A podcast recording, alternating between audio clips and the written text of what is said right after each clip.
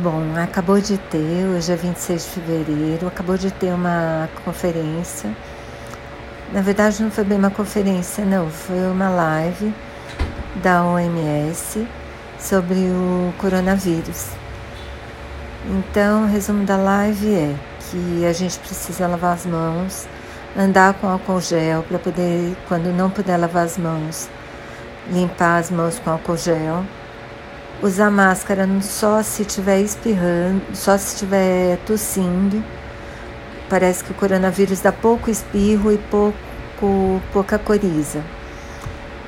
E tossir, se precisar tossir sem proteção, tossir no cotovelo.